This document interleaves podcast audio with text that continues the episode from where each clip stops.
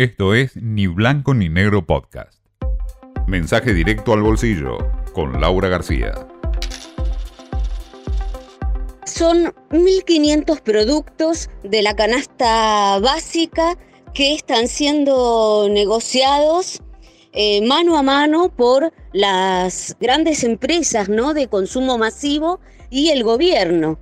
Pero mientras tanto, los supermercados siguen recibiendo las listas con los aumentos de precios.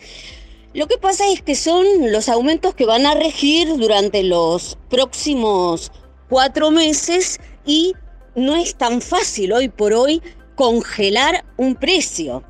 Así todo, las empresas trataron de tener un gesto con el gobierno y bajaron un cambio. Habían estipulado eh, aumentos del 10, 8% más o menos y eh, lo redujeron al 4%.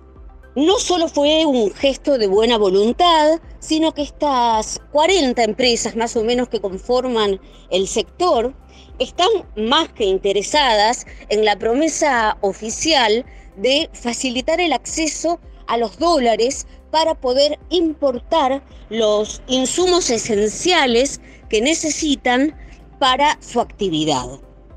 Tienen además otro buen argumento y pueden apoyarse en los números, porque lo cierto es que lo que más aumentó y bastante por encima de la inflación no fueron los productos envasados que se venden en los supermercados, sino las frutas, las verduras y la carne.